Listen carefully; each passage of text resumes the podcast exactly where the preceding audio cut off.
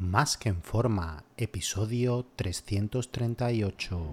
Bienvenidos a Más que en forma con Antonio Yuste, el programa donde conseguirás transformar tu físico y rendimiento para ser tu mejor versión con la ayuda de personas extraordinarias que ya lo han conseguido. Aquí no vas a encontrar fórmulas mágicas, tan solo la información que necesitas sobre nutrición, suplementación deportiva y entrenamiento físico y mental que junto con tu trabajo diario hará que alcances cualquier objetivo que te propongas. Este programa es para soñadores que buscan un mejor físico, para comprometidos a trabajar para conseguirlo, para los que no saben por dónde empezar y para los que llevan tiempo estancados en resultados. Ya estás en el lugar correcto. Tu cambio empieza hoy y ahora.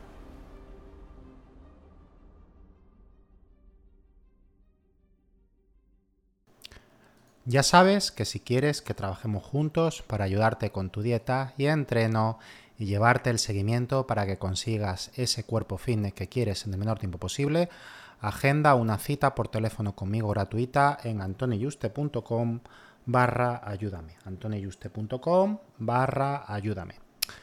Toda enfermedad empieza en el intestino. Cuando alguien de forma recurrente tiene migraña, intolerancia alimentaria, alergia, hinchazón abdominal, dolores articulares, ansiedad y mucho estrés, la mayoría de las veces tiene su origen ahí. No absolutamente todos, pero sí un gran porcentaje. Y si tiene alguno de estas patologías, alguno de estos síntomas, lo más seguro que sea por una microbiota dañada y unos malos hábitos como ahora eh, veremos. O incluso en desarrollar patologías más graves, como vamos a ver a continuación.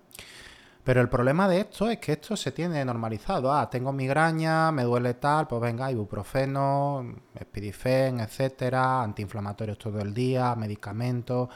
Y la gente vive y sobrevive así y piensa que esto ya es eh, lo normal. Y cuando le pregunta, ah, a mí también me duele la cabeza o a mí también tengo tal intolerancia o piensan ya que, es normal, lo tienen normalizado y, están parcheando con estos medicamentos que al final no quitan el problema de raíz y solo palian parcialmente los síntomas, ¿no? Y el problema es que esto eh, va en deterioro, que va a ir empeorando su salud con el paso del tiempo. Por eso, ese conjunto de bacterias que viven contigo y que residen en tu cuerpo, que se llama microbiota, que ya hemos hablado de ella en varias ocasiones, eh, ya no solo en el intestino, sino en, tu piel, en la boca, en los genitales y, otros sitios. Tienes que ser consciente de cómo esa variedad de microorganismos influye directamente en tu salud. Por un lado, sabemos que eh, las comidas bajas en fibra producen enfermedades que pueden causar la muerte. ¿Y esto por qué? Pues porque las bacterias, sobre todo del intestino, necesitan fibra para sobrevivir, se alimentan de ellas y sin esas bacterias pues estamos indefensos ante cualquier enfermedad. El intestino, eh, para que aprenda un poco del, del por qué, está cubierto por epitelio. Otros tipos de epitelio pues son la piel o la nariz. Ya sabes para qué sirve la piel y, las vellosidades de la nariz, ¿no? Para protegernos de, de todas las infecciones, bacterias, etcétera, ¿no? Entonces, donde hay epistelio, hay bacterias y hay microbiota. Entonces no pienses solo que la microbiota está en el intestino. Pero en el intestino, eh, en concreto, es particular porque la función de alimentación es crucial para sobrevivir y es crucial para tener descendencia. Y ha sido crucial en la evolución. Y es ahí donde nosotros albergamos bacterias que nos permiten alimentarnos porque las bacterias producen vitaminas. Por ejemplo, nosotros eh, no tenemos en la dieta como vitaminas del complejo B. Las bacterias digieren la fibra que, deberíamos comer para alimentarla y que en poblaciones urbanas no se come suficiente fibra, por no decir absolutamente nada. Y todas nuestras bacterias, pues malnutridas por esa falta de, fibra, pues van muriendo cada vez y no se van regenerando. Y a su vez, pues estas bacterias producen antiinflamatorios. O sea que estas bacterias desde el colon están regulando el sistema inmune. O sea, hace que el sistema inmune trabaje eficientemente. ¿Qué quiere decir esto? Que sin una microbiota sana, o sea, del conjunto de todas estas bacterias, estamos indefensos ante las enfermedades, pudiendo no solo empeorar nuestra salud, sino la muerte. Y luego, por último, hay un eje que se llama intestino-cerebro, que es fundamental porque el intestino está en permanente conversación con el cerebro por tres vías. Una, la vía nerviosa, la otra, la vía inmune, y las bacterias hablan con el sistema inmune permanentemente. Eso le llega al cerebro y la tercera es la hormonal. La única función de todos los sistemas que tenemos en el cuerpo realmente al final de todo pues es mantener el, cerebro. El cerebro eh, es el órgano para quien todo el mundo funciona y el sistema digestivo es uno de los principales proveedores de enseñarle al cerebro sobre cuándo comer, cómo comer, si te gusta o no la comida. Eso está en el cerebro cuando tiene hambre. El cerebro es el gran director de una orquesta, por decirlo así, pero el sistema digestivo es uno de los principales instrumentos. El problema de la vida moderna es que estamos dañando también nuestro tubo digestivo y es pues la relación que tiene con nuestro sistema inmune y con nuestra salud en general. Pues las consecuencias son las enfermedades típicas de la urbanización. O sea, nosotros los urbanizers, ¿no?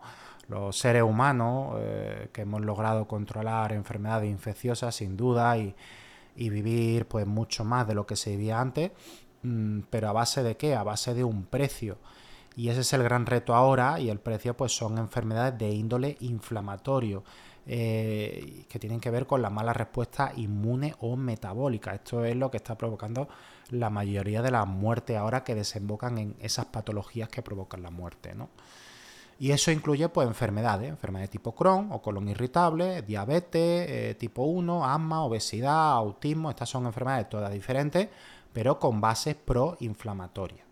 Son enfermedades que no existían en la época de nuestro abuelo o bisabuelo. O sea, no es porque se dijera, no, no, es que la intolerancia al gluten no se conocía. No, es que no había. En los mismos índices que existen hoy eran raras pues esas alergias como por ejemplo el pan, ¿no? Se sabe que eh, están aumentando y aumentan generacionalmente muchísimo. Y en experimentos en ratones se ha demostrado causalidad en esta relación entre impactar la microbiota con, estas patologías, pero tienes que impactar desde la infancia, o sea, desde la infancia eh, debemos poner remedio y llevar unos buenos hábitos, ¿no? El problema es, bueno, mm, ya yo ya soy adulto, ya eh, qué puedo hacer, ¿no? Para revertir estos perjuicios de la vida moderna sobre la microbiota y, y mejorarla, ¿no? Para así, si ya tenemos algunas patologías de las anteriores mencionadas, o evitar que aparezcan y que se produzca una mucho peor, que incluso pueda causar la muerte, pues qué hábitos podemos, podemos llevar. Bueno, lo primero es que debes tomar fibra, entre 25 y 50 gramos al día a través de los alimentos. Piensa que lo que debemos conseguir es alimentar a toda esa variedad microbacteriana, que crezca, haya diversidad y se multiplique, porque son como nuestros soldados para que todo el cuerpo funcione y protegernos ante enfermedades. Si no, pues estaremos dejando el castillo vacío a merced de cualquiera que pueda entrar con la puerta de entrada bajada, ¿no? Y por supuesto, pues que hacer entrenamiento de fuerza para mejorar nuestro metabolismo, nuestro sistema hormonal, respuesta insulínica, etc. Eh, la luz del sol, recibirla todos los días. Y en definitiva, al final, quédate con la base de que se trata de volver a nuestros orígenes, de estar más en contacto a todos los niveles con la naturaleza, desde el sol, la alimentación natural y el ejercicio. Entonces, si mantienes estos hábitos durante más de un año vas a ser menos propenso a cualquier enfermedad y, todas las patologías anteriores que he descrito que la gente ya lo, normaliza y piensa que, es normal tener eso y vivir así, ¿no? Pues en muchos casos, si lo hace, en la mayoría puede eliminarla totalmente y si no, reducirla muchísimo. Un fuerte abrazo y te espero en el próximo programa.